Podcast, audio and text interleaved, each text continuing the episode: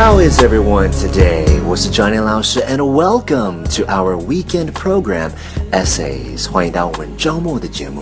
I hope you're having a fantastic day. So, let's take a look at today's writing.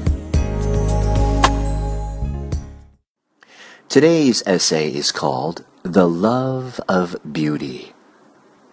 The love of beauty is an essential part of all healthy human nature. It is a moral quality.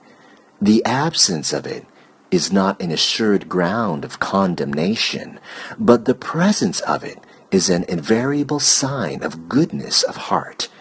In proportion to the degree in which it is felt, will probably be the degree in which nobleness and beauty of character will be attained. Natural beauty is an all-pervading presence. The universe is its temple. It unfolds into the numberless flowers of spring.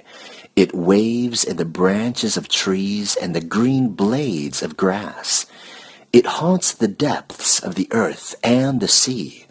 It gleams from the hues of the shell and the precious stone.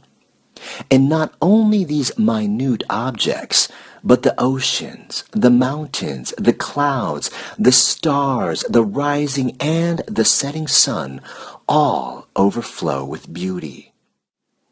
This beauty is so precious and so congenial to our tenderest and noblest feelings that it is painful to think of the multitude of people living in the midst of it and yet remaining almost blind to it. All persons should seek to become acquainted with the beauty in nature. There is not a worm we tread upon, nor a leaf that dances merrily as it falls before the autumn winds, but calls for our study and admiration. The power to appreciate beauty not merely increases our sources of happiness, it enlarges our moral nature too. Beauty calms our restlessness and dispels our cares. Go into the fields or the woods, spend a summer day by the sea or the mountains, and all your little perplexities and anxieties will vanish. Listen to sweet music, and your foolish fears and petty jealousies will pass away. The beauty of the world helps us to seek and find the beauty of goodness. And that's it for today's essay. Thank you so much for joining me.